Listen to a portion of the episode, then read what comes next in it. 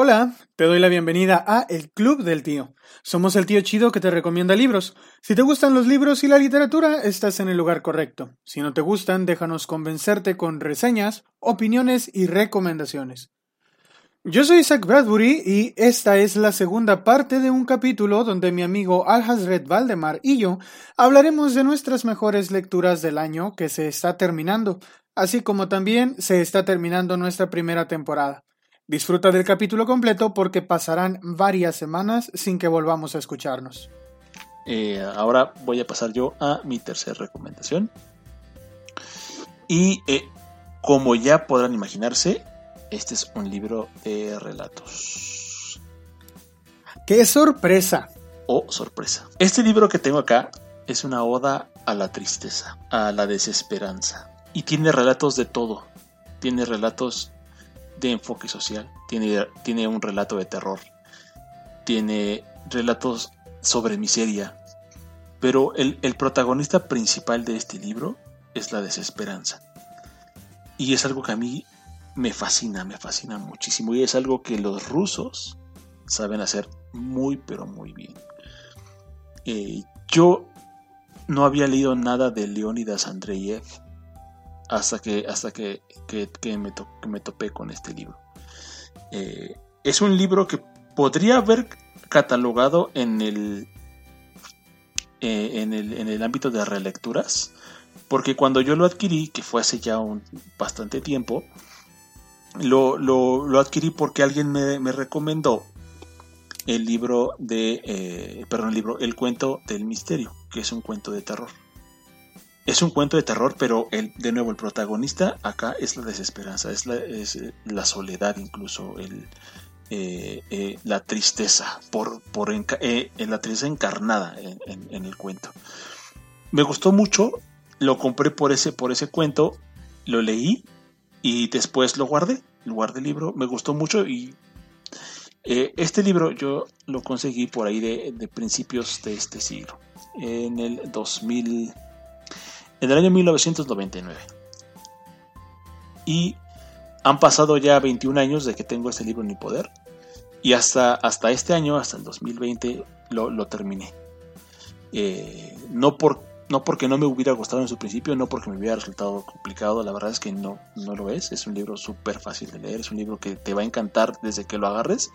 Eh, el tema es que en su momento, cuando yo lo compré, yo estaba fascinado con Lovecraft a, a, un, a, a un nivel que, que, que si ahora puede parecer incluso un poco extremo, en ese momento era peor. Eh, de verdad, o sea, yo, yo como lo comenté en el, en el capítulo número uno, o por, no recuerdo si fue en una publicación de, acerca de Lovecraft, yo, yo conocí a Lovecraft cuando tenía 15 años y, y estaba rondando eh, mi adolescencia entrando a la, a la, a a la, juventud eh, a la juventud adulta por así decirlo en, en, esos momentos y yo, yo no leía otra cosa que no fuera que no fuera Lovecraft o sea yo estaba fascinado con, con ese hombre a tal grado que puedo decirles que eh, fácil, fácil, sin, sin, ningún tipo de, reparo, el, 10 o un poquito más de, porcentaje de mi biblioteca está dedicado a todos los libros que a lo largo de, mi vida me, he comprado de Lovecraft. Eh, tengo más de 100, con eso se los puedo decir. Aunque se repitan los relatos, aunque obviamente sea una, una barbaridad lo que estoy diciendo, porque eh, con quizás si tú ya tienes la colección, tú ya, tú ya tienes todo lo que ha escrito Lovecraft, he repetido en editoriales, en ediciones. tienes la misma edición, pero reeditada. Tienes la, o sea, tú tienes de Lovecraft todo lo que has podido agarrar de Lovecraft. Exacto, todo lo que podido. Por con que sea de Lovecraft, tú lo, tú lo tienes. Exactamente. Entonces, eh, en ese momento, yo cuando leí el cuento me, gustó mucho, pero de repente dije, me quiero acabar de leer este cuento. Y luego me metí a otro cuento, y luego a otro cuento, y otro cuento. Y así, así fue pasando hasta que eh, se, se, quedó en mi, en mi estantería durante, durante todos estos años. Y eh, recién este año mm, me pasó algo, algo muy eh, personal, por así decirlo. No es nada malo, Simplemente que llega un momento en, la vida de todas las personas en que eh, empiezas a, tener eh, como encuentros existenciales, ¿no? Y, Y la literatura rusa en particular tiene mucho de eso. Eh, y, pasó porque el año pasado, si no me falla la memoria y si no estoy confundiendo las fechas, terminé de leer El jugador de Fyodor Dostoyevsky. Es un libro que me fascinó, me, dejó encantado. yo lo único que había leído hasta ese momento de, Dostoyevsky era Noches Blancas, que es otro, otro gran libro sobre la melancolía. Entonces, eh, lo, terminé de leer y entro como en esta etapa de mi vida en donde empiezo a, reflexionar más las cosas. Y un día estaba, estaba yo haciendo, haciendo la organización o reorganizando, mejor dicho, mis libros y me topé con que estaba ahí Leonidas Andrea. Y me acordé de ese cuento que leí y dije, ¿por qué carajo no lo acabo de leer? Y me metí al libro y acabé fascinado de una manera, eh, e incluso yo Isaac le, llegué a decir, oye, tenemos que hacer un, capítulo sobre Leónidas. Hay que hacer un capítulo. Y, le he estado insistiendo. De hecho, tenemos pensado hacerlo, pero yo no he podido conseguir un libro en físico de él. Eh, es este a veces hay libros y qué bueno que aproveches esta ocasión para hablar de él, porque quizá todavía nos tardemos un poco más en dedicarle más tiempo a, esta recomendación, pero qué bueno que ahorita tienes chance de, hablar de él. Expláyate. Sí, sí, sí, no, definitivamente, definitivamente. Bueno, no, no, espérame, no te explayes tanto. Acuérdate que tenemos tiempo límite. ok, lo voy a tomar en cuenta. Pero bueno, eh, eh, es, es un libro que que, engloba la miseria humana en, varios cuentos y con diferentes connotaciones. Ah, hay un cuento sobre un psiquiátrico eh, que en particular me parece de, los más remarcables. Se llama Los espectros. Y cuando tú entras al, al, cuento, eh, lo que te remite a un espectro es algo que tiene que ver con lo sobrenatural, que tiene que ver con el miedo, pero es, es, totalmente lo opuesto. Aquí Leónidas trata a los espectros como estas entidades que están aparte de la sociedad porque tienen un problema y porque las queremos esconder y porque son cosas que, queremos olvidar que existen, pero están ahí, existen y tienen sus propios demonios.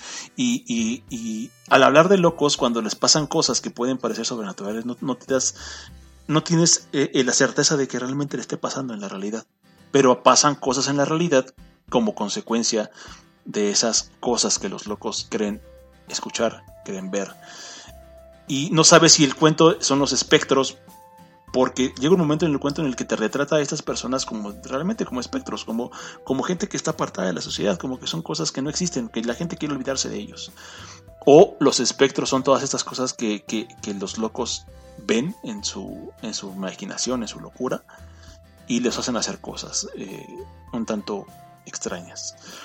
Entonces, eh, habla, habla de, esta parte de lo triste que es, porque llega, llegas a, conmoverte tanto con los cuentos que, de verdad eh, eh, rozas el llanto en algunos de ellos.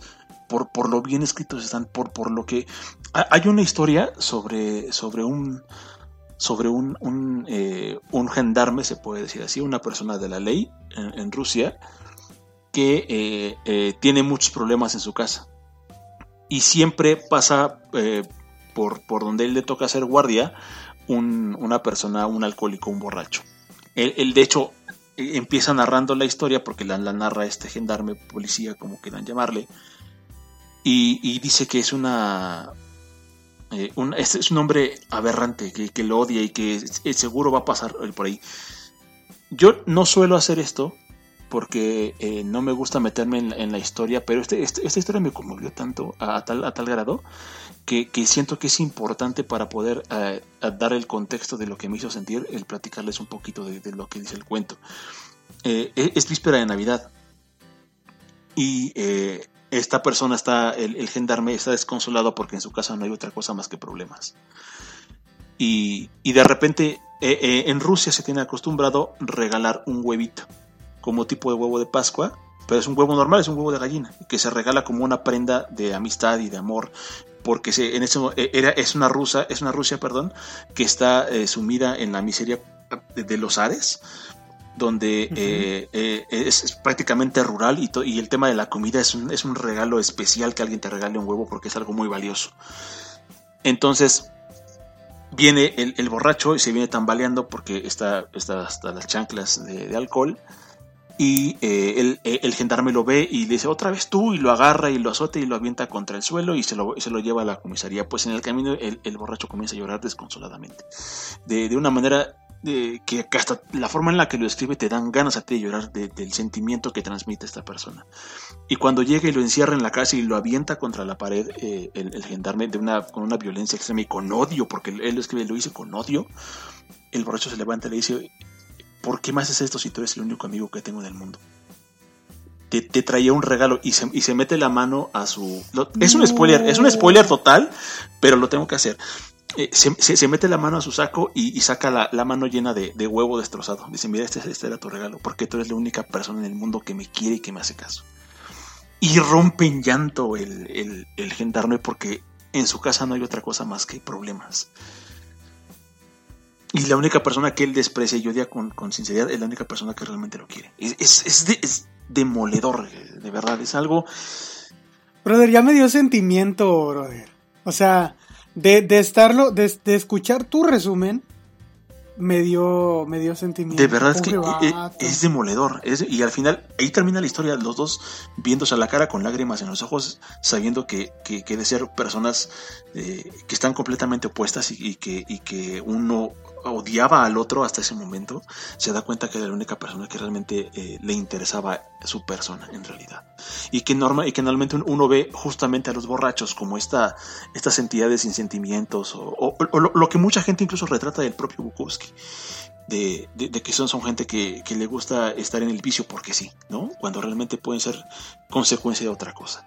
Y Leonidas Andrev aquí te hace trizas con estos cuentos. Entonces, eh, me fascinó, me fascinó, la verdad es que es, un, es un, libro que te, que, te hace eh, rayar y, más bien que te remueve los sentimientos de una manera increíble que te recuerda la humanidad que, tienes y que te recuerda lo cruel que puede ser eh, la, la, vida y lo peor que podemos hacerla nosotros en ese sentido. Entonces, eh, si pueden conseguir, esta edición, como les comento, es de 1999, es de una edición que ya no se hace, son de las ediciones tipo RBA que salen en los, eh, en, los puestos de periódicos, eh, kioscos en otros países. Y es, muy complicado conseguir esta, esta edición. Pero seguramente no es complicado conseguir el relatos de Leónidas, porque Leónidas es uno de los exponentes más importantes de la literatura rusa. Entonces. En internet habrá seguramente eh, de manera accesible, porque también el escritor pues ya tiene mucho que murió, probablemente sus, sus escritos pues ya sean de libre de, libre reproducción. Entonces, en internet han de poder encontrar eh, no solo este relato, seguramente han de poder encontrar algún otro de manera libre. Si es que ya, pues es que sí, ¿cuánto tiene que ser? Que no, es del siglo pasado, del siglo pasado, del siglo XVIII. Perdón, del siglo XIX. O sea, totalmente legal, ustedes pueden meterse a internet y descargar un PDF o buscar este buscar en, internet algunos de sus relatos y les aseguro que los van a encontrar. Entonces, búsquenlo, la verdad es que, y, por otros cuentos de los que me has hablado y por, por todo lo que tú me has dicho del libro eh, en otras ocasiones que hemos platicado, la verdad es que a mí sí me dan muchas ganas de leerlo, pero eh, soy mucho de leer en, en físico por mis ojos. Y ahorita estoy explorando un poco el audiolibro y el libro electrónico, pero la verdad es que el libro electrónico no me convence, estoy más por el audiolibro, pero sí, sí les digo, sí se pueden conseguir, ya yo he buscado y sí se pueden conseguir, entonces es, muy sencillo y denle un chance. La verdad es que les va a gustar mucho, eh, sinceramente el único cuento de terror que tiene, ah, bueno, que yo conozco hasta ahora de Leonidas Andrev es este que se llama El Misterio y es un libro donde el terror es la, es la propia tristeza encarnada, así se los digo, entonces léanlo, seguramente eh, les va a arrancar uno que otro sentimiento por ahí. Y eh, bueno, pues eh, no quisiera extenderle más porque si quisiéramos, o al menos me gustaría mucho que en, el futuro pudiéramos hacer un, programa dedicado específicamente a Leonidas y evidentemente también yo tener más bagaje en su obra para hablar más extensamente de, lo que representa este autor en general, ¿no? Porque a mí con este simple libro de relatos mm, me dejó hecho trizas. Es, me encantó el libro. Bueno, pues ya lo tengo anotado. Eh, ahora sí que, pues para cuando lo pueda conseguir, brother, porque... Pero bueno, tú es que, bueno, otra cosa que deben saber es que, pues, él ya sabe que si algún libro de los que él me está recomendando y él lo consigue, inmediatamente me manda mensaje y me dice, ya lo tengo y me lo manda. Entonces, por eso no tenemos este gran, gran dificultad. Por lo general, yo le recomiendo libros que son más, un poquito más sencillos de conseguir, pero siempre se le atraviesa un Valdemar, algo de páginas de espuma, algo del zorro rojo, y pues, miren, la verdad no lo culpo. el siguiente libro que, pero, pero, el siguiente libro que yo les voy a recomendar, probablemente por el, por la edición que es, y por el escritor que es, probablemente sí tengan ciertas dificultades para encontrarlo. Yo me lo encontré chiripa. Eh, fue una compra que hice online en un grupo de Facebook en donde pues la verdad no sabía ni qué estaba comprando. Yo lo compré nomás porque dije, ah, está barato. Otra vez les digo, a veces yo compro libros solamente porque están baratos, porque a mí me gusta la aventura y descubrir nuevos escritores. Afortunadamente en esta ocasión la verdad es que descubrió muy, muy buen escritor, ganador cinco veces del premio Hugo. Uno de estos premios es por esta novela, que es la última novela que escribió. Y el escritor es eh, Bernard Bing. Bernard Bing en 2007 escribió Al final del arco iris, que se ganó el premio Hugo, igual que otras, otras cuatro de sus novelas. Entonces, ya de por sí, para hablar de ciencia ficción, el premio Hugo es eh, certificado de calidad. Entonces, el decir que un escritor, cada que escribe una novela, se gana el premio Hugo, es mucho. Pero a la hora de que lees a Bernard Bing, te das cuenta de por qué se ganó o se gana el premio cada que escribe algo. Desafortunadamente, escribe algo cada 7 o 8, 10 años. No tiene nada de regularidad al escribir. Por eso solamente tiene como 5 o 6 libros, pero todos muy buenos. Y este, que es el primero que yo he podido leer de él, la verdad es buenísimo. De este libro, es de donde yo siempre les he citado esta frase de que los escritores buscan en una cubeta y bla bla bla y algunos lo hacen de forma excelente y algunos lo hacen de forma mediocre. Cuando, cuando queremos hablar de si está o no gastada o si están o no gastados todos los temas en la literatura. Bernard Bing escribe ciencia ficción y aborda el tema de la literatura en la ciencia ficción y, es o sea, esta novela eh, tiene de todo les explico un poquito de qué va, para que me entiendan por qué les digo que va de todo. La novela está situada en un futuro muy chido, porque se encontró la cura para muchísimas enfermedades. De hecho, se ha encontrado la cura para el envejecimiento mismo. Porque, no para la muerte como tal, pero para el envejecimiento. Eh, algunas personas pueden ser sometidas a un tratamiento en el cual revierten su envejecimiento hasta parecer adolescentes. El protagonista de la historia es una persona que ya después de haber tenido Alzheimer y ya tener nietos y todo, eh, pues de repente lo someten a este, a este rejuvenecimiento y termina pareciendo que tiene 15 años. Pero es un abuelo. Y, es aparte de ser un abuelo, era un poeta famosísimo. Entonces es un joven, es un viejo en el cuerpo de un joven que se ve atormentado porque ahora la vida no es como cuando él era joven, pero él tiene toda la vitalidad para afrontarla, pero no la mentalidad para afrontarla. Eh, entonces se ve atrapado por sus circunstancias y, y, tiene que recurrir a ayuda, una cosa que una persona mayor siempre se le hace difícil pedir, ayuda.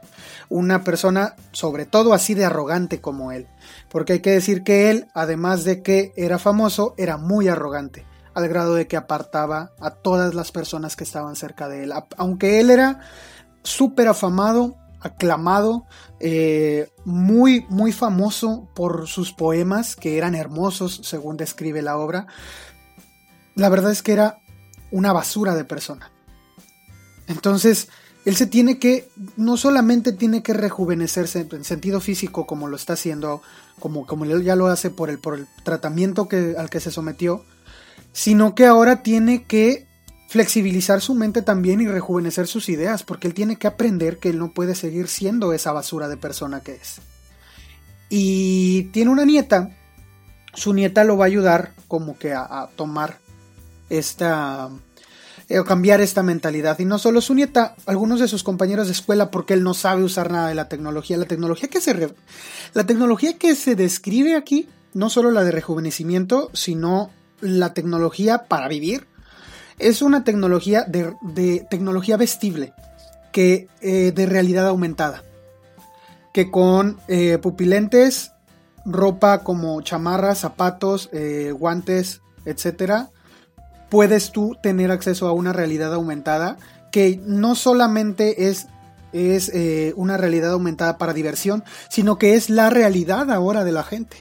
Es decir, la gente se mete a esa realidad a trabajar, la gente va caminando y se topa con cosas virtuales en el camino que tiene que esquivar porque, porque ahí están y porque no puede pasar por ahí. Es decir, la realidad aumentada es, es la realidad ahora. Y él no sabe utilizar un explorador de Internet con, con realidad aumentada. Él no sabe eh, ponerse la ropa, vestirse con esta tecnología. Él no sabe. Entonces tiene que aprender todo y todo este proceso de, reaprender las cosas es un viaje que él tiene que hacer. Además de eso, tiene una trama interesantísima de ciencia ficción. La trama va de esto. Hay un, hay un experimento, eh, cuando empieza la novela, se, se nos habla de, una, de un virus que empezó a pasar por el mundo.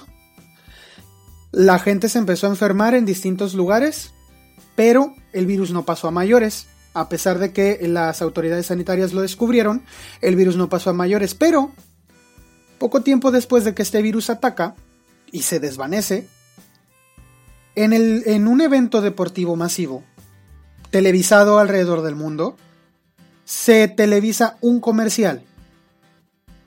Y en ese momento, millones de personas, ah, de manera hasta parecida programada van y compran el producto que ese comercial anuncia.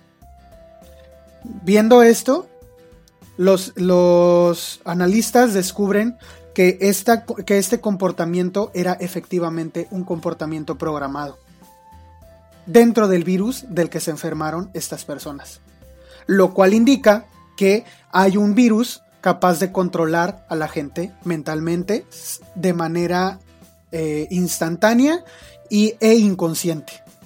Entonces, vamos a ver, por un lado, la, la, lucha de un grupo de científicos por eh, averiguar el origen de este virus y, detenerlo de que, de que se ha llevado a, su conclusión, es decir, eh, determinar en qué lugar se, está desarrollando, se están desarrollando los experimentos para esparcir este virus de control mental. Y también vamos a ver cómo rayos es que un poeta de 15 años que tiene una nieta termina inmiscuido en este asunto. Entonces, la verdad es que, o sea, parece una premisa muy tonta, porque pareciera una premisa muy tonta al principio, pero la manera en como Bernard Bing escribe todo es magnífica. Este cuate, de verdad, te va, te va describiendo no solamente la tecnología, los personajes, son personajes completos, bien, bien construidos, que, que toman decisiones no solamente porque el personaje necesita que tome una decisión u otra, no solamente porque el villano es este, no solamente porque el protagonista es este, no, sino que porque hay algo, o sea, desarrolla la psique del personaje y, y cómo toma estas decisiones. Hay muchas incógnitas y, hay muchas, hay incluso, o sea, es que esta, cosa tiene todo, tiene hasta una, una escena de una batalla entre dos edificios. O sea, para un nerd geek, como le quieras decir, eh, esta, esta, esta escena es orgásmica. O sea, la verdad es que esta batalla está genial. O sea, no, no, no, no, no. O sea, es que es buenísima. Cuando, cuando habla de ciencia ficción, cuando habla de, de, toda esta tecnología nueva, de, de, todo lo que se va a extremos que no, había, que no había explorado ninguno de los grandes de la ciencia ficción de antes. Y, y, que es bueno porque te da este respiro, porque a veces uno siente que la ciencia ficción ya nos alcanzó. Y cuando tú lees a Bernard Bing, sientes que aún nos queda muchísimo por delante y que puede haber o sea, vaya, te, dan ganas de llegar a ese futuro en donde la tecnología que Werner Vink describe se hace realidad, tanto como la tecnología de Julio Verne ya se hizo realidad en la actualidad. De hecho, yo creo que hasta hace un, tiempo se consideraba la ciencia ficción como algo imposible. Yo creo que ahora ya las personas y la comunidad científica en general, la comunidad seria científica, se toman ese, ese tipo de, cosas más que como imposibles o como una burla o como algo risible, como un reto. Porque, como un reto. Porque ya, ya, ya, ya, ya está comprobado que, que la ciencia ficción puede tener cosas que sí son ficción y puede tener cosas que se pueden desarrollar y pueden y, tiene sustento que lo que pueden hacer muchas cosas, ¿no? Entonces, eh, a lo mejor este, este, libro de ciencia ficción puede, puede parecer muy eh, soberbio lo que voy a decir, pero yo creo que la ciencia ficción eh, cimentó mucho de lo que la ciencia hoy ha logrado en, en términos de tecnología. ¿no? Eh, Julio Verne planteaba el, sumergirse en un aparato por, por el océano, eh, el llegar a la luna. Ahora, yo, algo a mí que me llama la atención es que eh, por ahí escuché una vez que los cálculos que hizo Julio Verne para poder hacer el, de lo que le tomaría el traslado de, la, de la Tierra a la Luna a un, a un, a un, a un vehículo propulsado, el llegar allá, diferían por cuestión de, de unos metros quizás, ¿no? Y después me puse a reflexionar y dije, es que, bueno, la luna se aleja cada año de la Tierra eh, X cantidad de centímetros que no tengo ahorita muy, muy claro, ¿no? Creo que son 5 centímetros, no me hagan caso, es, es algo que no, pero sí es una cantidad de centímetros lo que se aleja. Entonces me puse a pensar, probablemente los cálculos no salieron exactamente como los dijo Julio Verne, porque la luna se ha ido alejando, de que él lo escribió a que llegamos a la luna. Eso es algo personal, ¿no? Que es una, una, eh, tontería que yo me imaginé, pero pues, tiene sentido. Sí, no, pero es que la ciencia ficción te hace pensar en eso. Es decir, la ciencia ficción sí te hace pensar en cómo la... Porque al final de cuentas todo avance científico es fruto de la imaginación. Es decir, te imaginas cómo podría ser algo y, y, y si tú eres capaz de diseñar eso, si tú tienes las herramientas tecnológicas o, la capacidad de desarrollar las herramientas para llegar a ese resultado, entonces es genial. Eh, lo, que, lo que Bernard Vink describe aquí, la verdad es que es una... Toda esta cosa de, de vestir la tecnología ya está muy cerca. Y esto se escribió en 2007, hace 13 años ya está muy cerca todo esto de vestir la tecnología, porque ya tenemos ropa inteligente. Es decir, tenemos ropa que a un deportista le permite ponérsela y tomarle los latidos de su corazón y, pasarle el dato a su celular para que él pueda estar midiendo su presión, su este ritmo cardíaco de su corazón, su ritmo cardíaco exactamente, este también su temperatura corporal, eh, su gasto de su gasto calórico, etcétera, etcétera. Entonces ya tenemos ya, ya tenemos los primeros atisbos de esto y quizá Bernard Bing se, fue más allá de esto y con la realidad aumentada, que es algo que aún se está explorando eh, en la actualidad con los celulares que tenemos este, nosotros, la verdad es que verlo, verlo como, como algo a lo que a lo que se puede acceder diariamente y en lo que sea fuente de trabajo, se ha explorado recientemente en la ciencia ficción juvenil, por ejemplo, con Ready Player One, por ejemplo. Pero no del mismo modo como lo hace Bernard Bing. Y además de esto, pues la narrativa es una narrativa completa y, totalmente eh, novelesca, ¿no? Es decir, no se va por la fácil de solamente ponerte cosas, eh, batallas, láseres y brillitos y armas por acá y un virus por allá. No, o sea, te desarrolla los personajes, te desarrolla una historia sumamente interesante. Es, es un thriller tecnológico muy, muy bueno. Y, y para quien le gusta el thriller o la novela negra o la novela policíaca y quiere entrar a la ciencia ficción, le aseguro que este libro de ciencia ficción tan, tan bueno les va, les va a ayudar a entrar a la ciencia ficción después. No es ciencia ficción dura, porque la, ciencia ficción tiene esta característica a veces de que se basa mucho en lo real para poder llegar a, un, punto y esta no, es, es, muy especulativa, pero la verdad es que es muy muy buena ciencia ficción, por algo se ganó el Hugo y la verdad es que yo también no puedo esperar a ver a qué horas Bernard Bink eh, escribe otro libro, ya pasaron 13 años y no se ha muerto, entonces pues mientras no se muera yo tengo la esperanza de que escriba algo más. Eh, si ustedes lo pueden conseguir, les repito, es de eh, Nova Nova, que es este sello de, eh, de ediciones B, que se dedica a la ciencia ficción y fantasía.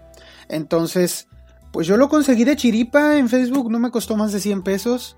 Eh, quizá lo puedan conseguir por ahí. Creo que sí hay ediciones en digital, que pueden conseguir en su librería electrónica de preferencia. Guiño, guiño. Entonces búsquenlo, búsquenlo y léanlo, la verdad es que no se van a arrepentir, es muy, muy bueno y tiene esta parte también donde explora estas capacidades humanas ¿no? y, todas estas implicaciones de la nueva tecnología en la vida de nosotros. Entonces también tiene pues su mensaje, su mensaje retórico, ¿no? Hacia, hacia nuestra sociedad.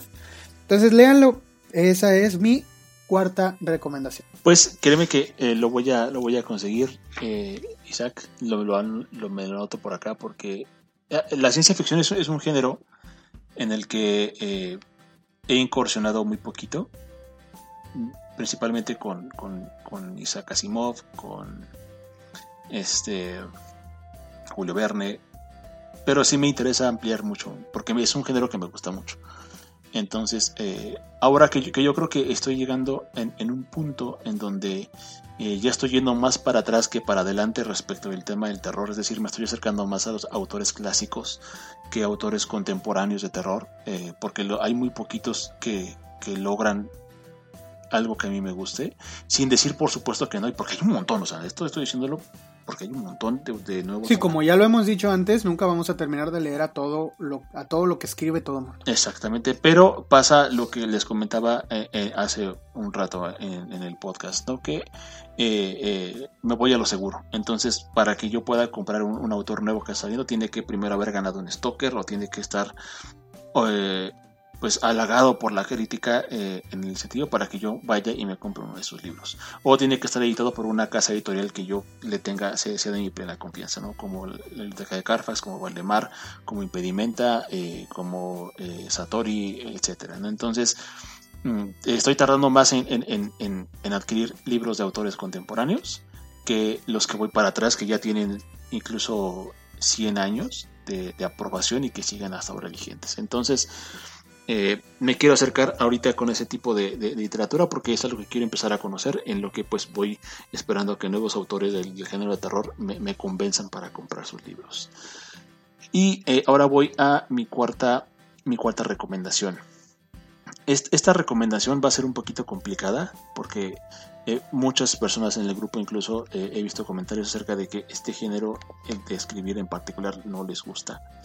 Eh, es un género que muchas personas no, les gusta. La verdad es que desde mi punto de vista no, no sé por qué. No estoy criticándolas, solamente no, no lo sé, no lo entiendo. Pero eh, no estoy diciendo que lo tengan que leer o, mucho menos. Sin embargo, sí creo que es un género que se acerca mucho, mucho, mucho a, a, lo que platicaba hace un ratito con Leónidas, al, al, sentimiento puro y duro que tenemos como, como seres humanos. Y no estoy hablando del tema romántico, porque eh, esto que les voy a recomendar ahora no tiene nada de romántico como, eh, como eh, concepto de amor, por así decirlo. Es muy romántico respecto a la forma, de, de la forma en la que se está escrito. Y es un libro de poesía. Es de una de mis poetas más, más queridas, de las que constantemente regreso. Es un libro que, que, que eh, leo y releo por partes, a veces más, a veces menos, a veces me, voy en específico a un poema. Y, es un libro que este año en particular se me hizo por fin tenerlo. Eh, no, es, no esta edición, porque no es la mejor edición, es una muy buena edición, pero no es la mejor pero no, no, no, había tenido la oportunidad hasta, hasta ahora de poder tener un libro que pudiera recopilar eh, el grueso de la obra poética de Emily Dickinson. Y eh, Editorial Tusquets sacó, sacó esta edición que a mí se me hace aparte preciosa. Les voy a poner por ahí una, una, una, foto de la edición. Eh, Está muy bonito. Es, es, es, un libro cubierto de, de, de rosas y me encanta, me encanta este libro, porque aparte eh, Emily Dickinson hizo, hizo algo muy parecido a lo que hizo Leonidas Andreev en su, en su libro, en sus relatos. Se acercó mucho, mucho, mucho al, al, sufrimiento. Ella, ella es una persona que sufrió toda su vida, eh, murió sola, murió sentada, se suicidó, prácticamente se dejó morir. Y, y, este sentimiento se ve reflejado en, en, sus poemas. ¿no? Y de hecho me gustaría leerles uno, eh, que es el, que, el poema que abre este, este poemario, esta recopilación, antología, como la quieran llamar, que, eh, que a mí en lo particular me gusta mucho. Se llama Tengo un pájaro en primavera. Tengo un pájaro en primavera, para mí sola canta. La primavera seduce, y cuando el verano se acerca, y cuando la rosa aparece, el pájaro se va. Y asimismo no me quejo, sabiendo que este pájaro mío, a pesar de haberse ido, estudia más allá del mar melodías nuevas para mí y volverá. Raudas en mano más segura contenidas en tierras más naturales son mías. Y aunque ahora partan, digo a mi desconfiado corazón, son tuyas. En un sereno brillo, en una más dorada luz veo cada ínfima duda y temor, cada pequeña discordia acá terminada. Entonces no me lamentaré, sabiendo que este pájaro mío, aunque haya volado en un distante árbol, deslumbrante melodía para mí, volverá. E, es, es, una recopilación de sentimientos, de la soledad, de la miseria, de, lo horrible que, es vivir en, un, en, una situación en donde eh, te sientes completamente solo en un mundo de personas o que estás rodeado de un mundo de personas. Así se sentía Emily Dickinson. Eh, ella ansiaba morir y al mismo tiempo quería vivir para poder eh, abrazar a una persona, no necesariamente, como les, digo, no, son poemas de amor, no, son poemas que le dedique a, un amor ideal, eh, simplemente que hay una persona a la que quería y, a, la que la quisiera. Hay teorías de que Emily Dickinson era, era lesbiana y en su momento, pues evidentemente la sociedad lo hubiera quemado prácticamente por, por, las tendencias homosexuales en su momento y eso todavía la aislaba mucho más. Emily Dickinson prácticamente nunca salió de su cuarto, de su habitación. Todo lo veía a través de la ventana, nunca salió de su casa. Eh, y eso se deja ver esa, esa profunda depresión que tenía eh, Emily Dickinson y ese profundo sentimiento de, de, estar enclaustrada se deja reflejar acá. Yo creo que es un libro muy personal, creo que es un libro eh, que, definitivamente retrata a una persona y, yo creo que es uno muy bueno también para acercarse a la poesía. Porque a lo mejor algo, algo que, sucede es que la poesía está, está tan encasillada, está tan, eh, tan subrayada de, de, una forma en la que es o en la que debe de ser o lo que representa, que por eso es que a veces a la gente no le gusta porque a lo mejor no han encontrado al poeta que se acerca a lo que ustedes sienten, que es algo muy importante. No, no toda la poesía es para todos y no toda la poesía es, está hecha para que las personas la, sientan, porque eso es lo que yo busca un poema, que se sienta, que, que te nazca el, baja redundancia, el sentimiento a flor de piel. Entonces, probablemente eh, no se han topado con ese poeta que los, que los haga sentir a la hora de leer sus, sus, diferentes obras. Eh, particularmente a mí Emily Dickinson y en general el sentimiento de la melancolía es algo que me gusta mucho y que puedo decir que hasta llego a disfrutar, ¿no? Eh, y, que es algo que también inherentemente eh, está, está dentro del terror, porque siempre dentro de una historia de terror está esta parte trágica, esta, esta parte de que algo va profundamente mal para que me pueda, me, pueda hacer sentir miedo. Y eh, eso no es otra cosa más que la desesperanza, y la desesperanza va de la mano junto con la tragedia. Y, y eso es algo que se refleja también mucho en, el sentimiento de, la, de la soledad. Yo creo que este libro merece la pena ser recomendado porque Emily Dickinson es una, es una gran escritora es una, una, gran, eh,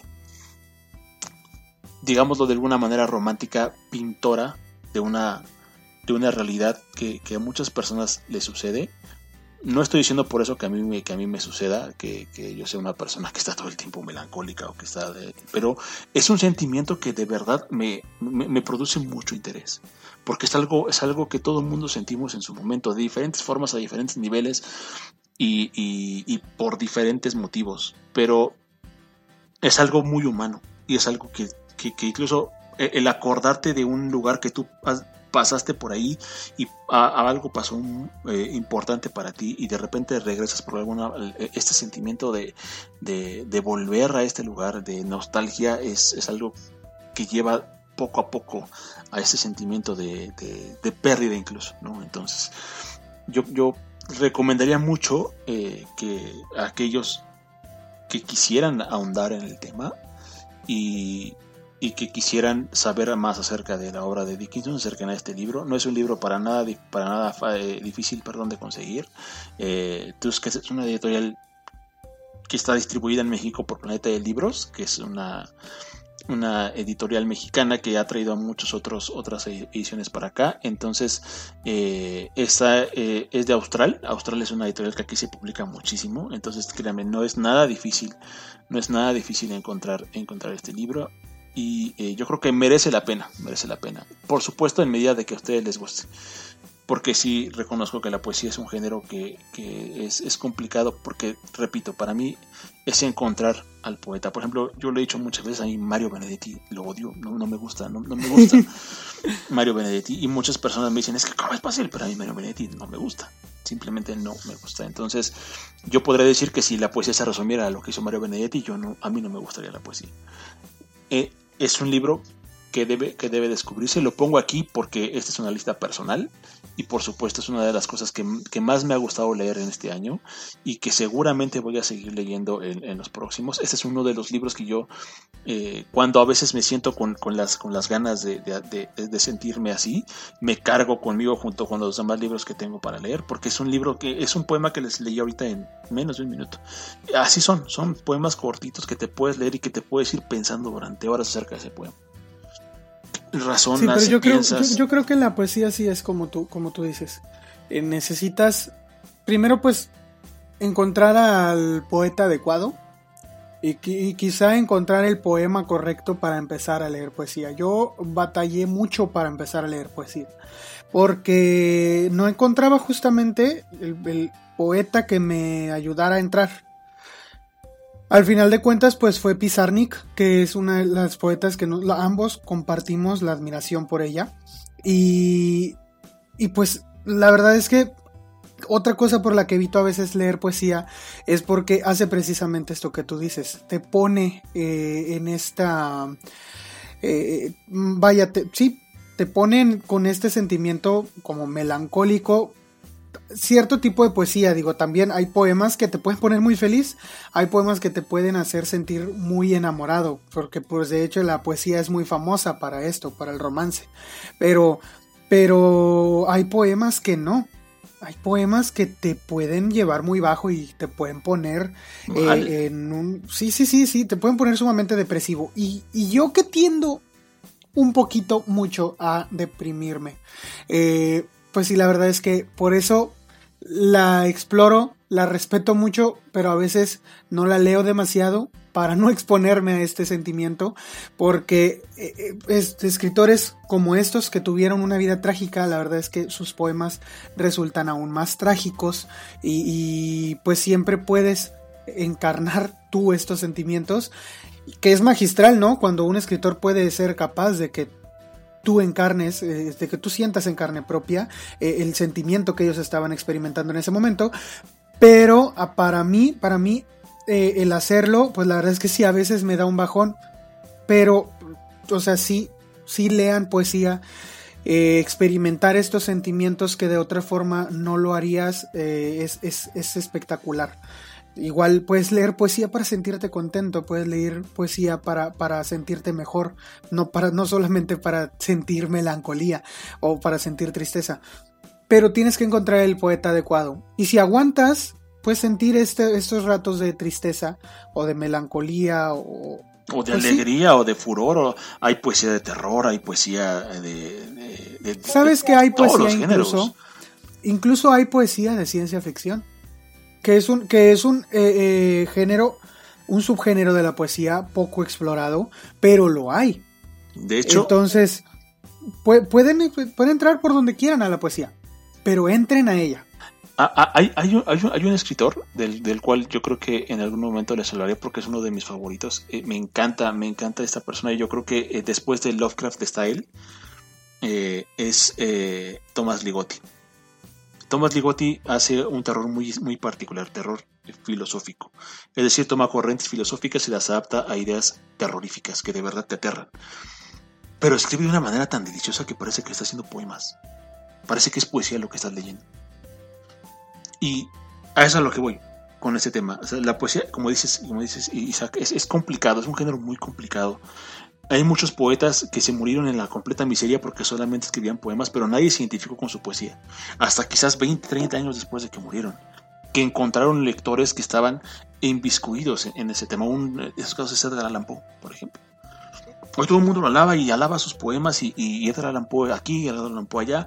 Y en su momento nadie. Pero se murió, se murió de se murió pobre. Se murió en la miseria. Se murió en la miseria, borracho. Tirado en la calle. Y sin ver un, un, solo, un solo eh, atisbo de, de, que pelaran su obra, vaya, ¿no? En el tema, ah, de, en el tema de la poesía, nada más. Ya lo habíamos dicho, la verdad es que Edgar Allan Poe también fue muy ignorado porque a pesar de su genialidad que era evidente, pues la verdad es que la crítica lo, lo atacaba cruelmente. Entonces, al final de cuentas, por eso también eso influyó muchísimo. Tuvo que pasar mucho tiempo para que la crítica lo aceptara. Y después se volvió tan relevante que, que es considerado uno de los poetas malditos más influyentes, ¿no? Después de Rimbaud, incluso que Rimbaud es, es, otra, otra cosa, que también algún día hablaré sobre él, porque también su poesía me encanta. De, de Verlaine, de, de Paul Verlaine, eh, de Petrus Boirel también, el licántropo, que eh, bueno, ya habrá su momento porque esto es algo muy extenso y, como dice Shaq tenemos tenemos límite pero sí de verdad denle la oportunidad. Les, repito no quiero no quiero eh, hacer, ver esto. Eh, a fuerza quieres que lea que lea poesía pero yo creo yo creo que en medida de que le den oportunidad y descubran lo que representa un poema escrito para ustedes se van a dar cuenta a, lo que digo con que la poesía es un es, es, es, un género más allá de dedicarle unas lindas palabras a la persona que te gustaría conquistar. Eso es, el cliché más grande de la poesía y deben agarrarlo y tirarlo a la basura porque la poesía no es eso. Pues eh, la verdad es que sí, yo no puedo decirles otra cosa más que, bueno, para, para lograr encontrar ese poema que sea para ustedes, no les queda más que leerlos y leer muchos hasta encontrar ese. Sí, probablemente se desilusionen con algunos, pero va a llegar. Entonces léanlo, exploren la poesía. Y bueno, ya con esto, creo que voy a pasar a mi última ah, recomendación. El libro. El libro que, leí que más. Pues sí, la verdad es que. Bueno, yo lo leo una vez al año. Es mi libro favorito. Eh, lo empecé a leer cuando yo estaba, no sé, en la secundaria, creo pero no lo terminé de leer, leí solamente unos cuantos capítulos. Yo, yo estaba en secundaria y mi hermano iba entrando a, a la universidad y le encargaron leerlo y entonces eh, escuché una conversación de él con, su, con un amigo de él eh, y su amigo ya lo había leído y platicaron un poco al respecto del libro y a mí me llamó mucha la atención, pero yo no leía para ese entonces, me había leído, ya les platiqué en el primer capítulo, me había leído un libro en la secundaria. Y este segundo libro, que hubiera sido el segundo libro que leí, no lo terminé. Pero aún así quedó como grabado en, mi, cabeza. Y en cuanto tuve oportunidad de empezar a comprar libros, también fue uno de los que conseguí. Lo tuve que conseguir porque se me perdió la edición que tenía. Mi hermano compró una edición que para mí es la mejor edición que hay del libro, que es la edición de la Real Academia de la Lengua Española. Y eh, esta edición es la que yo empecé a leer. Se me perdió, me di cuenta que ya no lo tenía y conseguí otra y lo volví a leer. Pasó un año y lo volví a leer. Y de ahí, desde hace como cinco años, lo leo una vez al año. Y este libro es Cien años de soledad, de Gabriel García Márquez. Lo tengo que decir ahorita porque es la primera vez que puedo hablar de él en el podcast. Y seguramente hablaré de él después y seguramente lo voy a tener que nombrar otras veces entre lo que leo yo en el año, porque yo lo leo una vez al año. Es un libro que a pesar de que lo leo y lo leo y lo leo, a veces lo termino, a veces no lo termino. Cuando lo termino o, hasta donde llegue del libro, siempre puedo verlo con, con nuevos ojos porque es este libro que tiene eh, el, realismo mágico del libro sale del libro y, se traslada a ti mismo y lo puedes leer eh, con diferentes ojos siempre que lo agarres. Porque es tan variada y es tan rica la historia que en realidad eh, nunca sabes cómo lo vas a tomar, cómo vas a tomar eso que te está diciendo. Una historia puede tomar una relevancia increíble dependiendo de lo que estés viviendo. Y para mí, en la pandemia, 100 años de soledad fue ese respiro que necesitaba. Porque yo me la pasé como cinco meses encerrado sin salir de mi casa. No salía ni a hacer las compras. Había alguien que me hacía favor de traerme las compras. Y no salía. Y me sentía encerrado literalmente. Lo estaba.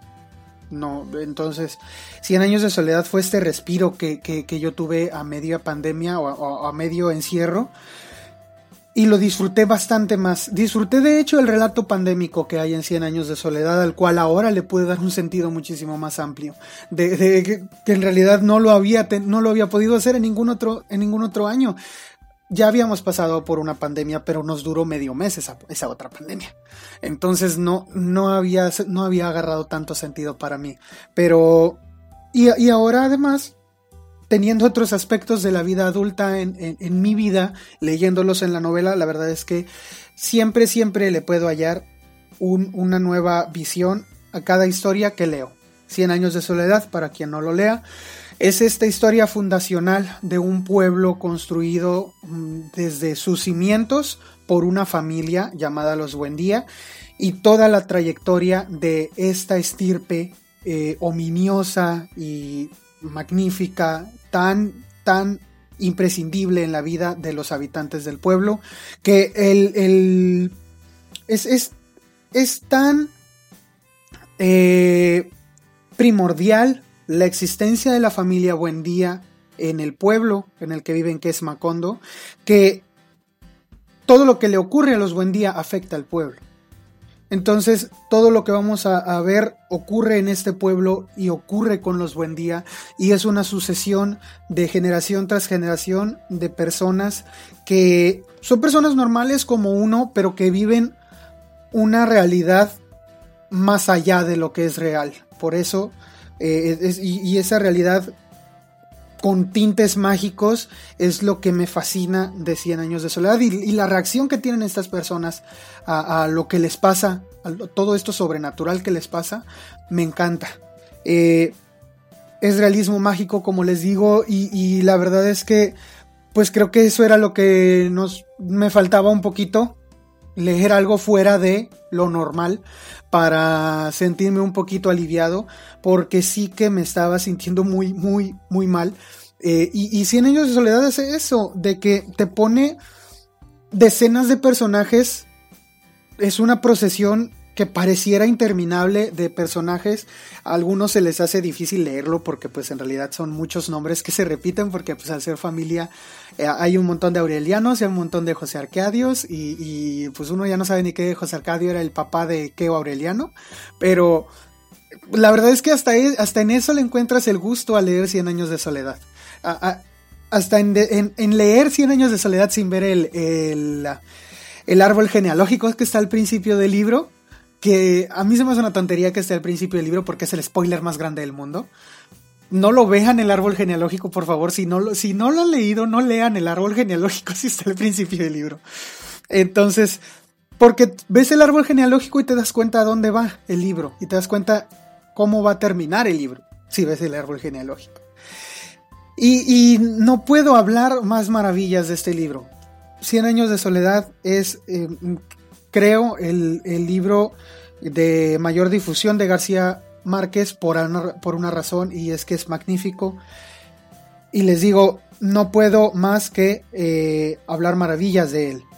Si ustedes quieren verlo, pueden encontrar allí historias fantásticas, historias de terror, pueden encontrar historias mágicas, pueden encontrar historias de familia, eh, un, un suspenso muy bueno también maneja García Márquez con esto. Y, la verdad es que tiene de todos los géneros dentro, pero al final de cuentas, eh, y esto es, esto es algo que, a mí me encanta, habla de las raíces de uno.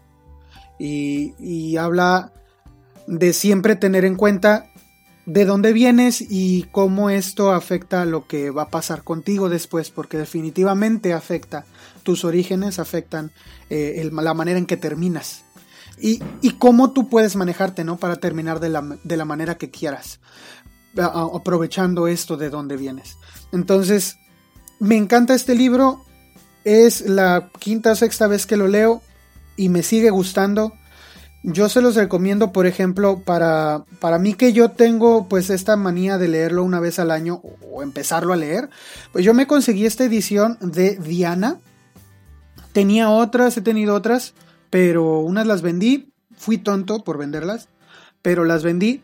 Y eh, después me conseguí esta de Diana que salió hace algunos años, que viene ilustrada además y las ilustraciones son hermosas y además de, hermosas, eh, vienen en los lugares menos, menos esperados porque no, no reflejan eh, lo que dice el capítulo en ese momento. Es decir, puedes encontrarte una ilustración que habla de cinco capítulos adelante. Que también hay una cosa rara con los capítulos, porque los capítulos en realidad son muy largos en, el libro, pero eh, no sé, a veces no necesitas pasar de un capítulo para pasar de una historia, a veces un mismo capítulo hay varias.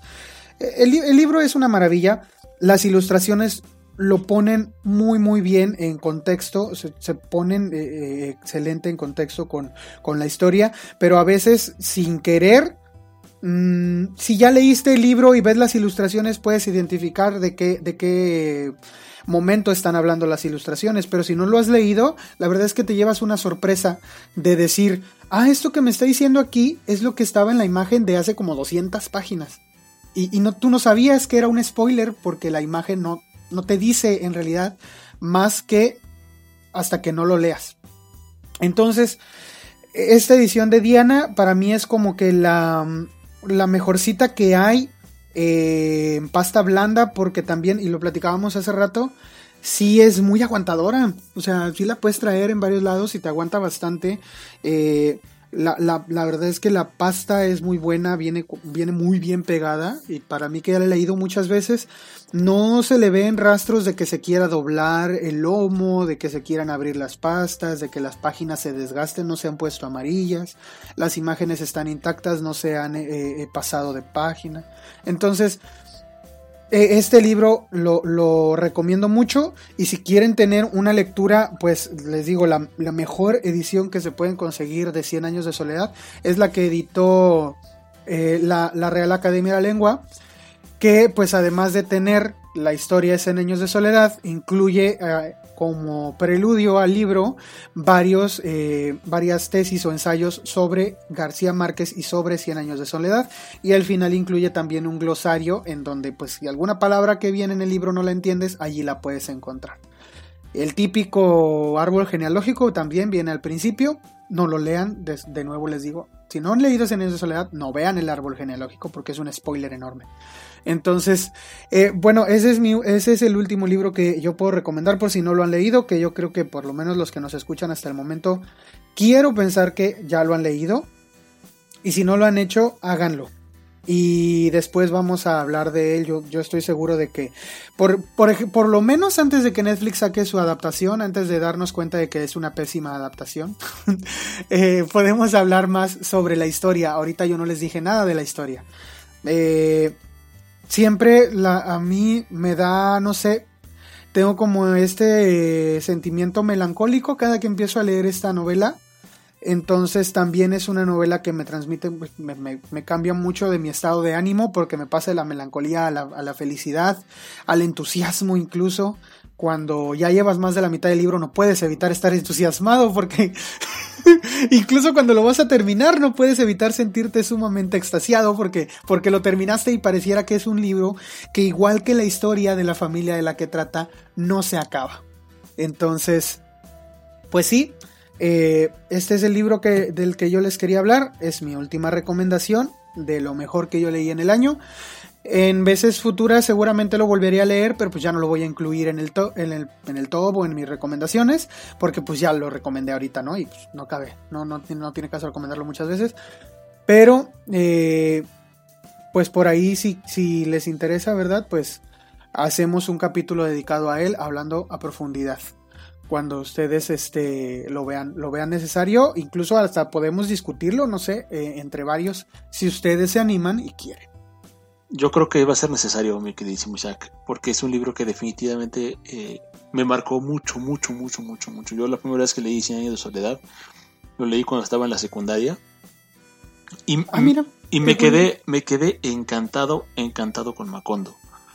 Eh, me quedé encantado con, con Mauricio Babilonia. Me encanta ese personaje. Es, es, es un personaje que, que- que yo adoro, me encanta. Me encanta Yo creo que no hay, no hay lector que no se pueda identificar con Mauricio, totalmente. No hay lector que no pueda Totalmente. Sobre todo tú que buscas ediciones eh, fíjate que, que- que están imposibles y todo. O sea, es imposible que no te identifiques con Mauricio Babilonia. Totalmente. Eh, Me encanta Mauricio Babilonia. No, no, no hay otra forma de decirlo. Además que como, como lo dije en un podcast pasado, eh, no hay mejor escritor que yo conozca, además de Borges, que use el español tan bien como lo, usa- como lo usa García Márquez. Eh. Es un genio de la lengua este hombre. Si, si quieren ampliar su, su- su vocabulario, por favor, lo repito por una segunda vez, lean a Gabriel García Márquez y lean todo lo que puedan de él. lean eh, Noticia de un secuestro, lean Crónica de una muerte anunciada. le- eh, hay, hay un cuento que me encanta que es La Cándida Heréndida y su abuela desalmada, que es una belleza de cuento. Entonces, eh, yo seguramente me voy a sumar a esta discusión de Cien años de soledad. Es un libro que no me gustaría abordar ahorita porque no acabaríamos nunca de hablar de años de soledad. No, no, no, no, no vamos a poder terminar porque la verdad es que es una obra que parece como, como la historia interminable, ¿no? Entonces, eh, pareciera que no va a llegar, o sea, no vamos a encontrar nunca el fin de la historia. La manera en la que termina Cien años de soledad, o sea, no. Es, es de estos finales que te dejan con, con una sensación extraordinaria dentro, indescriptible. Y, y sí, o sea, Cien años de soledad es, por mucho tiempo yo dudé de decir si yo tenía un libro favorito o no. Pero Cien años de soledad es mi libro favorito. Y me da gusto que sea mi libro favorito porque es un libro que lo tiene todo dentro. Entonces vale muchísimo la pena y, es, es a mucha honra. Digo, Cien años de soledad es mi libro favorito. Quien les diga que Cien años de soledad está, ¿cómo se dice?, sobrevalorado. Eh, la verdad es que pues solamente lo hace por hacerse el intelectual. No, no lo ha leído, seguramente. Entonces, la verdad es que yo siento que lo valora muy poco mucha gente, 100 años de soledad. Así que léanlo. Totalmente.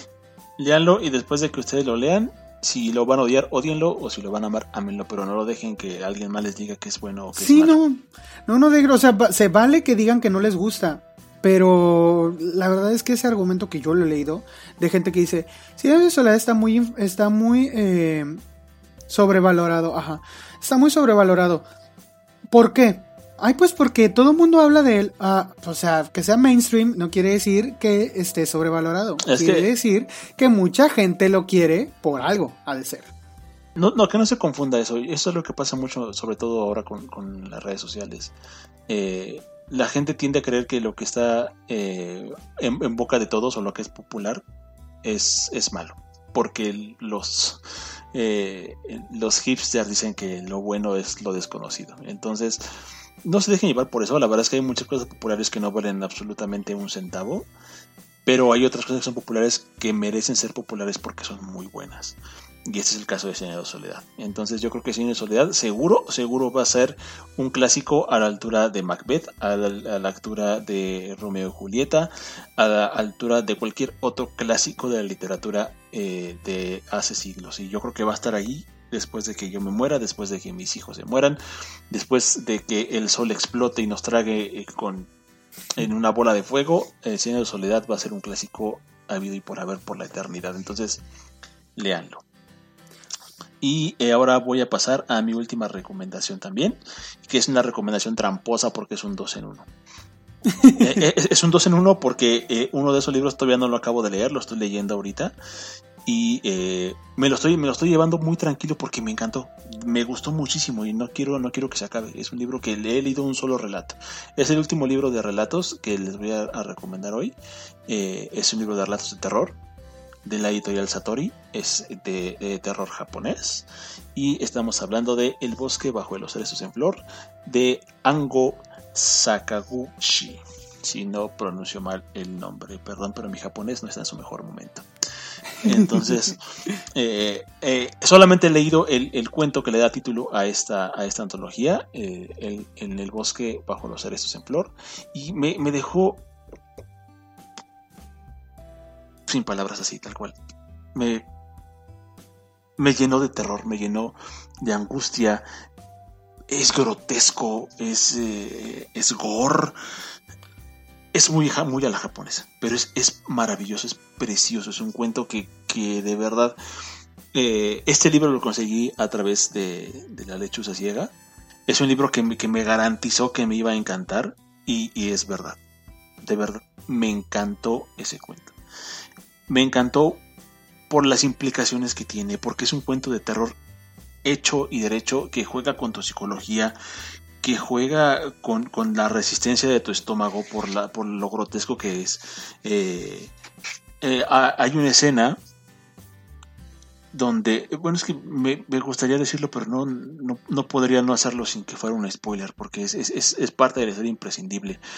Pero eh, el final, la forma en la que cierra el cuento es, es de una manera maravillosa, que que, te deja pensando en, una y mil posibilidades, en que si es cierto o si no es cierto, si las, las cosas que, suceden dentro del cuento fueron reales, fueron una visión, fueron parte de la, de la, enervancia. Eh, la premisa del cuento va de, la locura, de las cosas que te pueden pasar en un, en un, paraje que puede parecer hermoso, pero al final de cuentas termina siendo abrumador, sobrecogedor, eh, como lo es un bosque de cerezos en flor en Japón que de hecho es, es, un, es, un, árbol que se romantiza mucho de la, de la cultura japonesa. Se, se, se habla mucho de él como, como, si fuera un símbolo de, de la belleza, de la paz, y, y, y, aquí Ango lo toma, lo, lo, revierte y toda esa paz te la convierte en angustia, te la convierte en soledad, te la convierte en, en, sentimiento de, de, de, desesperación, que al final, eh, eh, el final del cuento parece ser quizás lo más aterrador y lo más aliviante al mismo tiempo.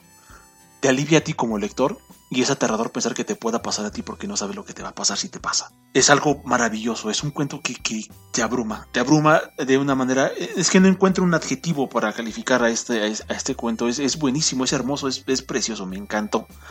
Entonces, eh, por eso, por eso lo, lo, incluí aquí, porque es un cuento que leí en este año por, por primera vez y me dejó encantado y yo creo que merecía un lugar acá, aunque no he terminado de leer el libro, pero seguramente cuando lo termine de leer voy a estar hablando maravillas de él y lo voy a estar poniendo por todos lados porque, porque es un libro que, que, me encantó. Me encantó incluso cuando leí la primera vez a, a, Clive Barker, eh, yo leí un cuento que me voló la cabeza. Y me hizo ver el terror de una manera muy diferente porque Clive Barker eh, usa el sexo, usa el, eh, el, gore, usa lo explícito para, para, para contar sus historias de terror. Y, yo creo que en el bosque bajo los cerezos en flor es, está igual en el sentido de cómo me dejó cuando leí la primera vez a Clay Parker. Así me dejó Ango, así con esa, con esa sensación de querer más, de, saber más, de, no acabarme el libro, de leérmelo lo más despacio posible que se pueda para disfrutarlo, porque es un libro que, que, vas a, que gozas, ¿no? Desafortunadamente Satori es una editorial que, que sí llega a México, sí hay, sí hay distribuidores en México, sí lo pueden encontrar en librerías, pero es muy complicado encontrarlo. Eh, es muy complicado eh, que, lo, que, lo puedas eh, tener, incluso muchas librerías supongo que ya ni siquiera lo tienen. Pero es un libro que merece la pena, es una, es una joya, no hay otra forma de decirlo, no, hay, no encuentro un adjetivo mejor para decirlo, es, es, es una joya que deben de tener y que en medida de lo posible se lo, se lo consigan, por favor. Consígase en el, ceres, eh, en el bosque bajo los cerezos en flor de Ango Sakaguchi. Ya saben en dónde, ya saben en dónde, en, la lechuza ciega. Patrocínanos. Patrocínanos. Y, eh, y ahora eh, vamos a, la, a, la, recomendación. Este, este es un libro eh, que podría llamarse una autobiografía de Charles Bukowski. Eh, se llama El capitán salió a comer y los marineros tomaron el barco. Es una edición muy, muy bonita. A mí me gustó mucho este libro. Y en particular esta edición es una edición que eh, puedo decir es de las pocas que se me han colado en, algo maravilloso que a mí, que a mí me, fascina. Bukowski es un, es, un, es un escritor muy estigmatizado.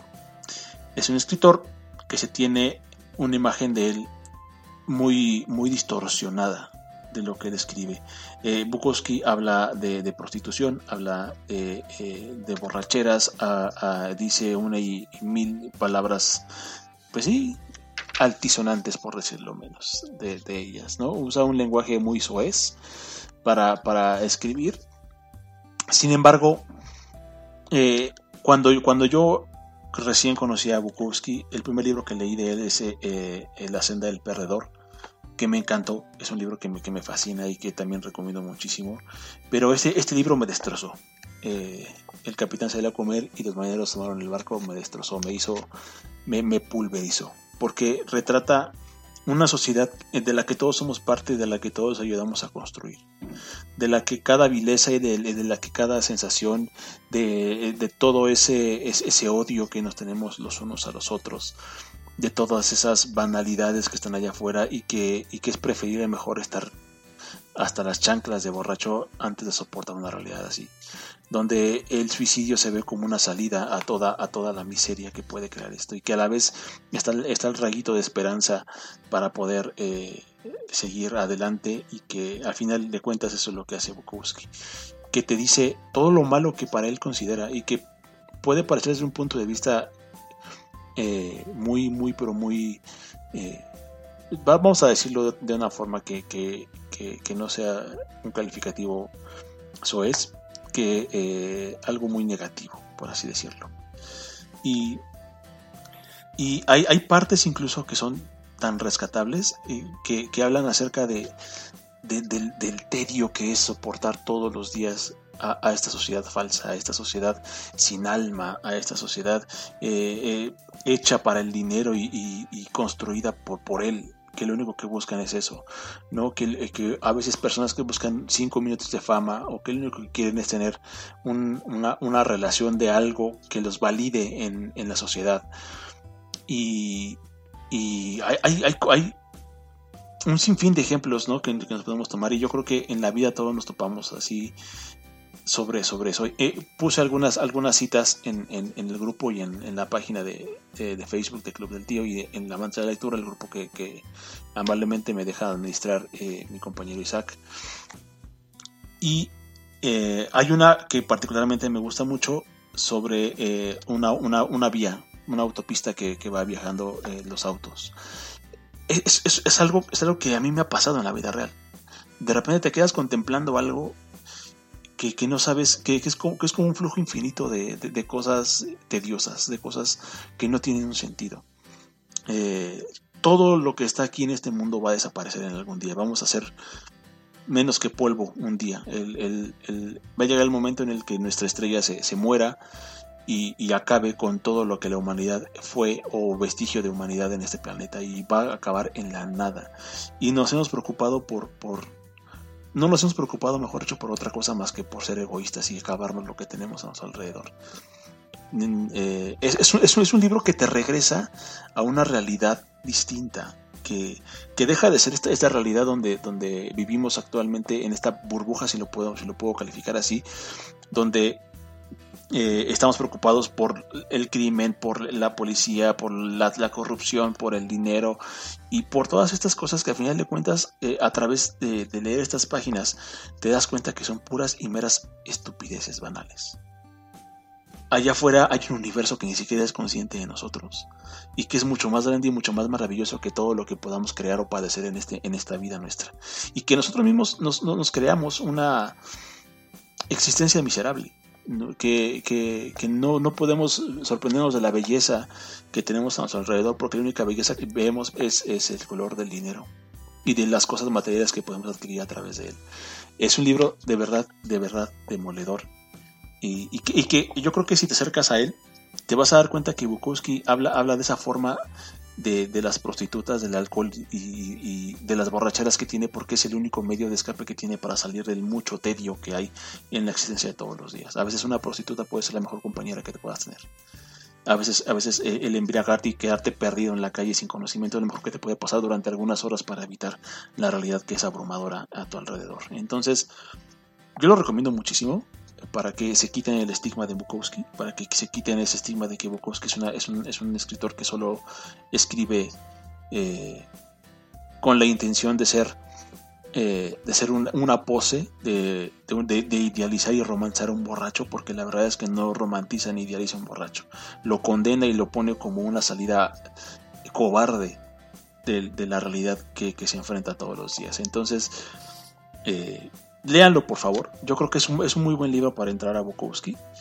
Es un muy buen libro para, para acercarse a su obra y, después de eso pues llévense todos los demás de por medio mujeres Hollywood eh, la senda del perdedor eh, sus, libros de, poesía eh, en fin no ya si, si, les interesa déjenme un comentario en, el post de, este, de esta publicación de este, de este episodio y les, les hago una, lista de los libros que yo he leído de Bukowski, de los que recomiendo y de las ediciones, que en general todo está editado por anagrama eh, de, Bukowski. Y hay salvo un libro que se llama Tráeme tu amor, que es una belleza de libro, que, editó eh, el libro de Zorro Rojo y que está ilustrado por el Robert Crumb, que es un excelente ilustrador. Este libro también, eh, que tengo aquí, de El Capitán salió a comer y los marineros tomaron el barco, está ilustrado por él mismo, por Robert Crump. Es un muy buen, es un muy buen ilustrador. Y eh, en la edición de Zorro Rojo, pues obviamente es, calidad, entonces no, no, no hay falla en ese sentido. Si lo pueden, consíganselo. No es barato, pero tampoco es un, una, una, un, un gasto que no lo merezca. Merece cada centavo ese libro. Y eh, pues si lo quieren, les hago la lista de los que yo he leído les pongo ahí una fotito para que los puedan buscar. Como les comenté, la mayoría está editado por anagrama. No son difíciles de conseguir, tampoco son muy caros. Rondan los 250 pesos, de los más caros en ese sentido. Salvo el del Zorro Rojo, que sí está por ahí de los 400, 500 pesos. Pero no es algo que esté exorbitante. Y pues con esto, con esto cierro mis recomendaciones, mi queridísimo Isaac.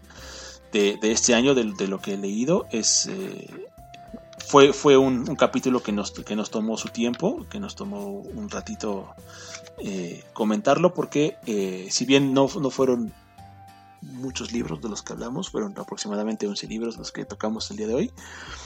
Eh, sí son libros que profundamente nos marcaron y que por eso es que nos tomamos nuestro tiempo relativamente corto para hablar sobre ellos.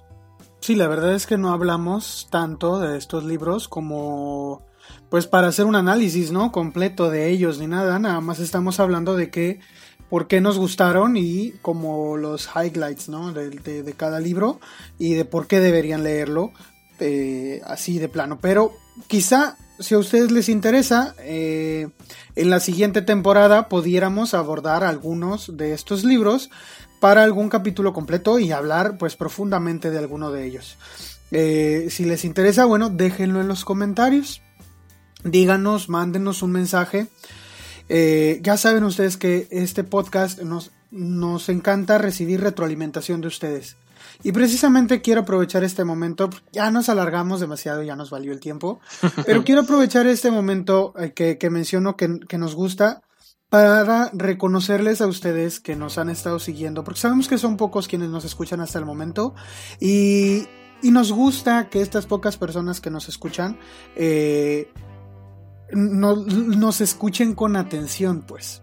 Eh, y de que se comuniquen con nosotros y que nos hagan plática ahí en el chat y que, y que compartan nuestras publicaciones y que comenten las publicaciones que hacemos en la página y todo. Entonces quiero aprovechar este momento y este final de temporada para mandarles un muy caluroso saludo a todos ustedes. Le mando un afectuoso saludo a Juan Carlos, a Alecris, Daisy, eh, Paulina, que nos escucha bastante, al equipo de eh, Amantes de la Lectura, que son nuestros compañeros administradores en el grupo de Facebook. Eh, todos ellos, administradores, nos apoyan bastante. a Yuli, que nos escucha cuando tiene tiempo, aunque, aunque tenga mucho que hacer y todo, nos escucha cuando, cuando encuentra tiempo eh, y no se pierde los, los del tío Stoker cada que salen. Eh, a quienes también siguen todos los demás capítulos, Diana EP que nos acaba de compartir ahí en el grupo que pues estaba buscando el libro de Stoker del que hemos estado hablando y que ya lo localizó, ¿verdad? Ya se dio cuenta del precio. Pero también eh, pues a todos a todos ustedes a José José Moreda Castro Moreda que, Ajá, José Castro, que, que, la verdad es que con sus comentarios nos echa muchísimo, nos levanta muchísimo la moral, siempre. Eh, a Micaela, a... Pues no sé, ¿quién se me está olvidando? Pues... Eh, um, mm, no lo tengo ahorita en la, en, la cabeza, pero eh, yo creo que como parte de, de, este, de este final de temporada nos vamos a, a dedicar a, a darle a Carmina Parra también, me acabo de acordar, Carmina, ella también nos, nos, escucha bastante y nos comenta. Eh, bueno, pues eh, no, es, no es algo, digamos que es, no, es una intención de falta de respeto, por supuesto, ni mucho menos, al contrario, agradecemos un montón que, que haya personas que se, que se den eh, el tiempo de, de, darnos un comentario, de dejarnos una, unas palabras que gracias afortunadamente siempre han sido palabras de aliento y que eso nos ha ayudado a, continuar con este proyecto, que a final de cuentas es, eh, es algo sí personal de, Isaac y, de, y, mío, pero no por eso no, no deja de agradarnos mucho la idea de que, de que lo reciban bien y que les guste y que les sirva de alguna manera quizás para, para expandir todo este tema. Eh, yo creo que el objetivo de Amantes de la Lectura, que es el, el, grupo en el que se gestó toda esta idea, siempre ha sido el mismo, el, el de lograr hacer llegar la, la, mayor cantidad de información sobre libros y sobre las cosas que nos gustan a, a las personas, que, sea, que les sea de utilidad y que descubra nuevas cosas, ¿no? Que dentro de sus opiniones que puedan ser negativas o puedan ser a veces juego o puedan ser a veces incluso hasta extremistas en, en particular caso, eh, siempre, siempre son con las mejores intenciones, porque ah, si, si algo me di cuenta durante este tiempo que ha sido mucho o poco de manera relativa eh, en los libros, porque seguramente hay gente que ha leído muchísimo más que yo, eh, eh, tiene muchísimo más experiencia y eso es innegable. Pero en esa, esa experiencia que tengo yo poco mucha al respecto, no, no, mm, algo, algo que no me gusta y que nunca me hubiera gustado que me pasara a mí y, en su momento si me pasó, bueno, me hubiera gustado que hubiera algún medio por el cual enterarme como ahora de los libros que solo me gustan y solo compro eso, de que mi dinero valiera la pena. Y de, de que no cayera yo en, esa literatura que, solamente te mete cochambre a la cabeza. Eh, yo estoy muy peleado con eso, siempre lo voy a estar, nunca lo voy a negar. Y eh, yo no creo que sea, que sea de lectores, de lectores de verdad, el dejar que una persona se, se, meta en ese mundo, porque no es un mundo que represente la literatura. Y de verdad Muchísimas, muchísimas gracias por, por escucharnos, por escuchar este eh, maratónico último capítulo de la, de la temporada. Eh, vamos a, traer muchas cosas nuevas para la, para la, próxima. Nos vamos a dar ese tiempo justamente para tener la oportunidad tanto de eh, hacer material como de pensarnos muy bien las cosas vamos a, incursionar en nuevos derroteros, como les comentábamos, el quizás ya tener por ahí invitados. Si ustedes que nos escuchan, que nos ven y que, postean en el grupo y que ya somos parte de este grupo de amigos que podemos decir, más allá de un grupo de personas que tenemos un gusto afín, ya podemos llamarnos incluso amigos algunos. Eh, si quieren participar y quieren venirse con nosotros a hablar de los que a ustedes les gustan y tener esta parte. Por ahí tenemos planeado el, poder incursionar en el tema de, hacer en vivos y que ustedes puedan participar, eh, ya sea escribiéndonos o participando eh, incluso en el propio desarrollo de, la, charla.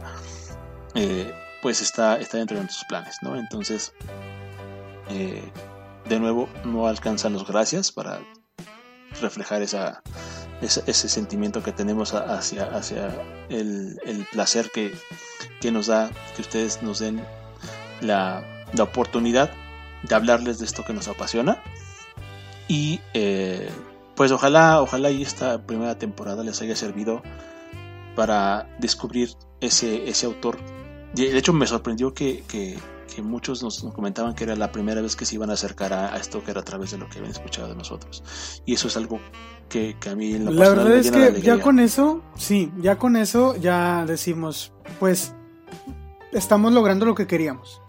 Eh, y pues sí, siempre, siempre sus palabras y aunque sea, aunque sea un meme, porque también nos han hecho memes, eh, el meme más frecuente, pues ya dijiste cuál es.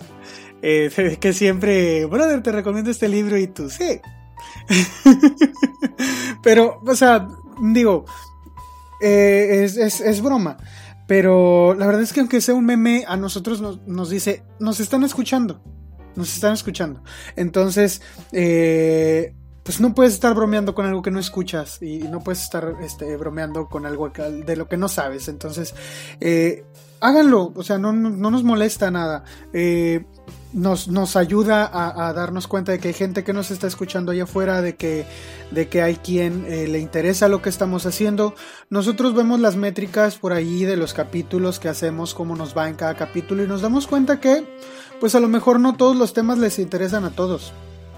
Pero pero siempre hay alguien que escucha todo un capítulo. Siempre hay, siempre hay personas que escuchan un capítulo completo. Aunque haya personas que a veces no escuchan un capítulo completo. Y, nos damos cuenta de quiénes son. Y los tenemos ubicados. Ah. y, les llegará. ahí les va a cortar. no, no. no vaya a ser que Facebook nos vaya a tumbar este Sí, no voy a hacerle mala. Eh, por ahí hay otra cosa que a veces a lo mejor también no, no podemos tomar muy, eh, muchas libertades al hablar, al hablar por aquí, porque pues eh, por las, distintas plataformas en las que distribuimos el material, pues la verdad es que tienen varias reglas y a veces no podemos utilizar cierto lenguaje, no podemos hablar de ciertos temas eh, sin que nos mm, limiten un poco la audiencia a la que podemos llegar. Así que Juan Carlos, no, no vamos a decir palabras altisonantes en este podcast. ¿Escuchaste? Ah. sí, escuchaste, ¿verdad? Eh, no, pues es, es, la verdad es que Digo, a Juan le gusta mucho platicar con los dos y últimamente pues hemos platicado seguido, por eso hacemos esa broma, él sabe a qué nos referimos. Eh, bueno, ustedes, si ustedes quieren platicar con nosotros, nosotros ahí estamos en el chat. Eh, pues en cuanto podemos les contestamos, ¿verdad? Porque pues, también tenemos trabajos. ¿Qué, más quisiéramos que trabajar de solo para el podcast? Y, ojalá y con la ayuda de ustedes algún día podamos lograrlo y podamos eh, retribuirles de alguna otra manera. La temporada que sigue la estamos planeando, estamos planeando, como bien decía Al Hazred, muchas cosas muy buenas, eh, pero esto requiere tiempo para, para hacerlo, entonces ahorita nos vemos, ustedes se han dado cuenta que a veces no podemos grabar juntos por, por cualquiera de los dos, a veces no podemos ninguno de los dos y, tenemos que grabar este, a deshoras. Ahorita son las 12.40 de la madrugada y estamos grabando. Entonces, eh, es complicado hacer estas cosas, por eso necesitamos este respiro para poder hacer mejor material para ustedes. Así que esperamos que en la siguiente temporada tengamos el mismo apoyo de parte de todos ustedes, porque pues si no lo tuviéramos, la verdad es que no tendría caso seguir con esto, pero pues mientras ustedes ahí estén, acá vamos a estar nosotros. Eh, pues yo me despido de esta temporada. Aprendí bastante la experiencia de hacer un podcast, la verdad es que es algo totalmente nuevo, pero aprendí muchísimo más de lo que me hubiera gustado. Siento que hay cosas que, las cosas nuevas que estoy aprendiendo están empujando las cosas viejas para afuera. pero, pero la verdad me divierte mucho, entonces no quiero dejar de hacerlo. Y contamos con su apoyo para no dejar de hacerlo. Así que esperamos que nos sigan eh, en la siguiente temporada, que tentativamente es en 2021. Si la pandemia nos eh, deja. Sí, si la pandemia nos deja hacerlo eh, porque pues no nos pega el coronavirus, en 2021 aquí nos tienen. Y si no sirva esto de un afectuoso adiós para todos ustedes, si es que el coronavirus nos derrota antes. No, no, no, no es cierto. No, tampoco somos tan pesimistas. Pero por ahí eh, a finales de enero, principios de febrero quizá, estaríamos tentativamente sacando nuevo episodio. Ya esta cosa duró tres horas. La verdad es que no sé si lo vamos a dividir o no. Eh, pero, pero pues miren, si llegaron hasta aquí, no pueden dejar el capítulo sin comentarnos su opinión sobre la primera temporada en nuestra página de Facebook. Así que si llegaron hasta aquí, vayan al post donde anunciamos este capítulo y díganos qué les pareció la temporada completa. ¿Qué capítulo les gustó más? ¿En dónde nos escuchan? Eh, ¿Qué temas quieren que tratemos después en la segunda temporada? Díganos sobre la temporada en general, todo lo que ustedes eh, quieran decirnos. Bueno, yo me despido. Yo soy Isaac Bradbury y muchas gracias por escuchar el Club del Tío. Yo igual me despido. Yo soy Al Hazret Wilhelm Valdemar y eh, con todo mi corazón, muchas gracias por escucharnos esta primera temporada y esperamos eh, con ansias poder empezar a entregarles la segunda. Que tengan una excelente, excelente temporada de fiestas, disfrútenlas y que les lleguen muchísimos libros a sus manos para que los puedan leer. Hasta luego. Ojalá hay alguno de los que les recomendamos. Ojalá hay alguno de los que les recomendamos. Principalmente los caros. sí, sí, aprovechen que es de regalo y pongan ahí en su lista alguno de los libros que Alcatraz les está recomendando. bueno, chao, adiós a todos. Bye bye. Bye. Ay, ay, Tres horas 59 segundos, A ver, déjalo paro. Una, dos, dos tres. tres.